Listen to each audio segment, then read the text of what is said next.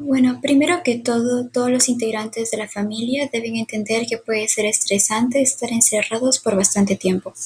Es por eso que deben respetar el espacio personal de cada uno. Obviamente no todo el tiempo porque es imposible, ya que en algún momento se tendrán que juntar, pero en su momento sí, intenten darse espacios. Especialmente lo digo por los hermanos pequeños que pueden ser irritantes o para los padres. Intenten ser más comprensivos y tolerantes con sus hijos. También les recomiendo que se repartan las tareas del hogar, ya que, si no se han dado cuenta, en cuanto más tiempo pasen en sus casas, más se ensucian. Y por último, traten de no mencionar el tema del dinero, ya que capaz que en esa temporada haya uno que otro problema.